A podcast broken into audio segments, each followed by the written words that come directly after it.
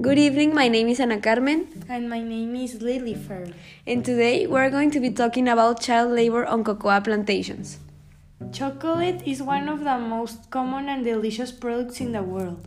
You can find it in the supermarket, candy store, even in gas stations. Everybody loves chocolate. In all its forms hot chocolate, bar chocolate, white chocolate, dark chocolate, with almonds and cookies. It is very strange that do someone does not like chocolate, but have you ever wondered where does it come from?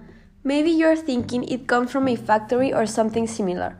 Although you're not completely wrong, you are.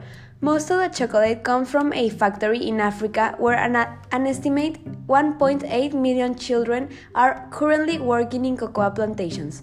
Some children end up on the cocoa farms because they need work and traffickers tell them that the job pays well when the only pay is $2 per day.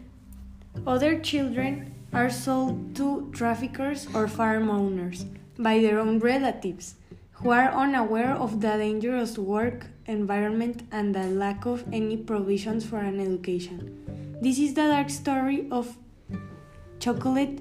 That child slavery in chocolate production is very common in Guiglo, Ivory Coast, where hundreds of thousands of small farms have been carved out of the forest. Most of the children working on cocoa farms are between the ages of 12 and 16, but reporters have found children as young as 5. In addition, 40% of these children are girls, and some stay for a few months, while others end up working on the cocoa farms through adulthood. On a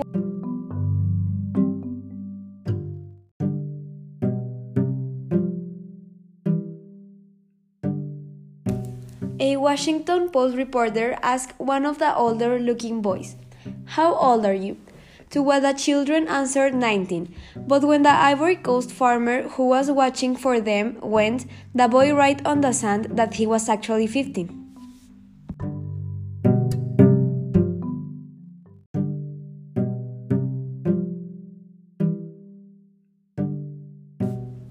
Comparing this problem to one of the most big atrocities on the story of America, slavery on the US before the Civil War.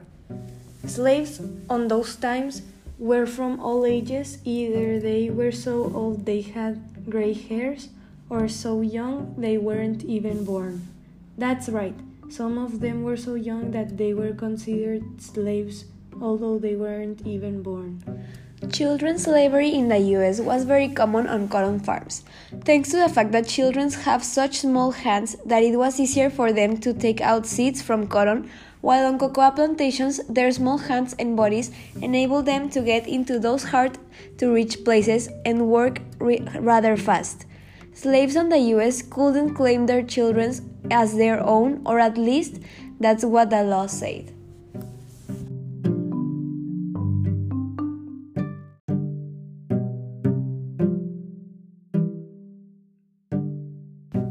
This event compares to the topic we were first talking about.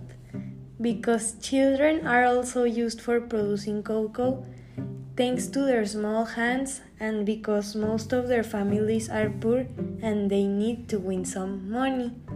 And that is why they or either send their children to work or they, they simply just sell them as if they were objects. I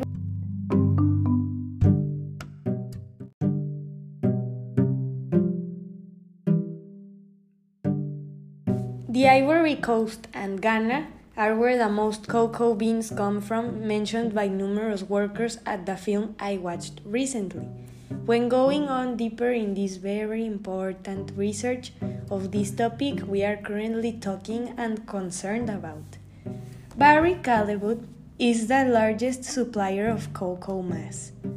While there are many benefits of chocolate that are good for you, it is not always good for the people who do the work to get it to you. Sadly, the cocoa business is one of the main portals for child slave labor, as their small hands and bodies enable them to get into those hard to reach places and work faster. Also, it is way easier to control a kid than an adult. The Dark Side of Chocolate is a 2010 film exposing the strangely unknown to the public use of child slaves in the cocoa industry. In Germany, Mistrati asked vendors where their chocolate comes from. Then they flew to Mali, where many of the children are from. They explored the Ivory Coast, where the cocoa plantations are located, and the film ends in Switzerland, where both the International Labour Organization, ILO, and the Nestle headquarters are located. Much of the footage in the documentary was recorded, recorded using a secret camera in a bag Mistrati carried.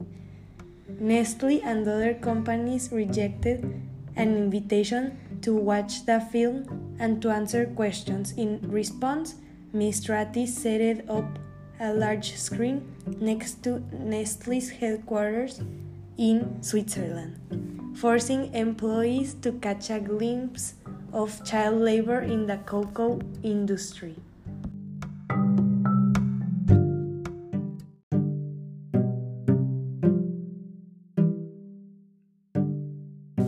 In response to this, when Mistrati set up a large screen next to the headquarters in Switzerland, Nestle called out for the local police in order to shut down the production that was being played.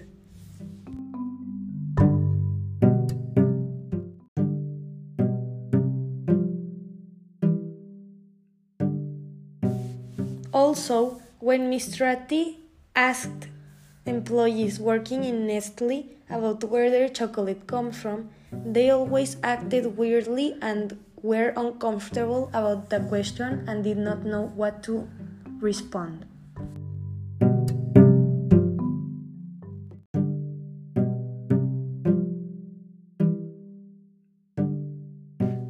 There might be a solution to this problem. The same chocolate companies have signed a contract to end with child labor in co- chocolate plantations. Factories by paying cocoa farmers a, live, a living wage for their product.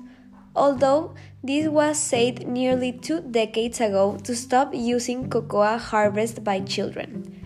Yet, much of the chocolate factories like Mars, Nestle, and Hershey still buy the chocolate that comes from the children's labor. But what can people do to help? People could begin with research to origin from the chocolate they buy, or if you want to do more radical changes, stop buying chocolate. But this is a very extreme, and most of the people are addicted to chocolate, so it will be more complicated. That's why we've decided to make deeper research on where does the chocolate we consume come from.